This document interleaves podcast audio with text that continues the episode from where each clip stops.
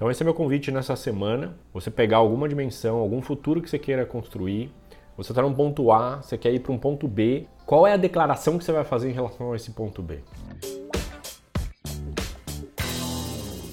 Meu convite para você neste momento agora é se inscreve no meu canal do YouTube, compartilha esse conteúdo agora com teus colegas que você acha que podem se beneficiar disso. Prazer enorme estar aqui mais uma vez. Eu estava com saudade. Semana passada eu não consegui estar.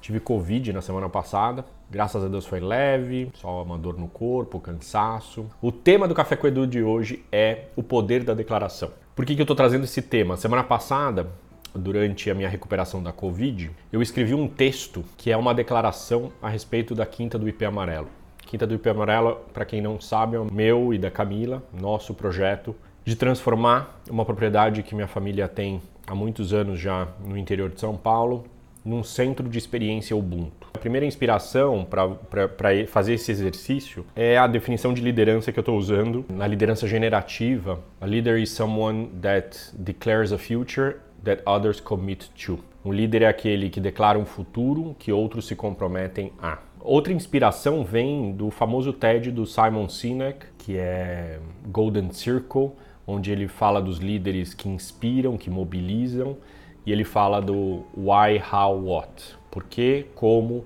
e o que. E o quanto os líderes precisam começar o porquê para depois ir para o como e finalmente irem para os produtos o que. A partir dessas duas inspirações, eu resolvi sentar para escrever o que é a Quinta do IP Amarelo.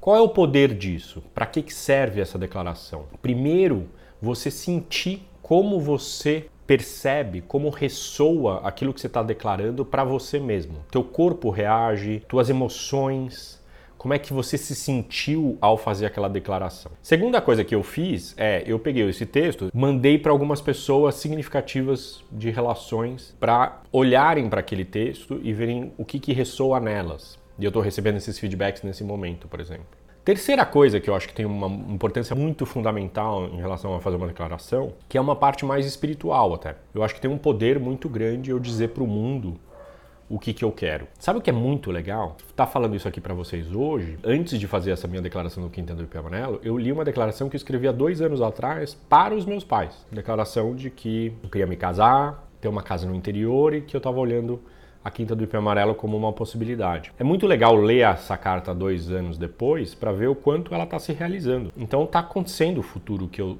que a gente desenhou, que a gente declarou. Essa é uma parte importantíssima do processo qual é a declaração que você precisa fazer, tá bom? Ubuntu, eu sou porque você é e você é porque nós somos.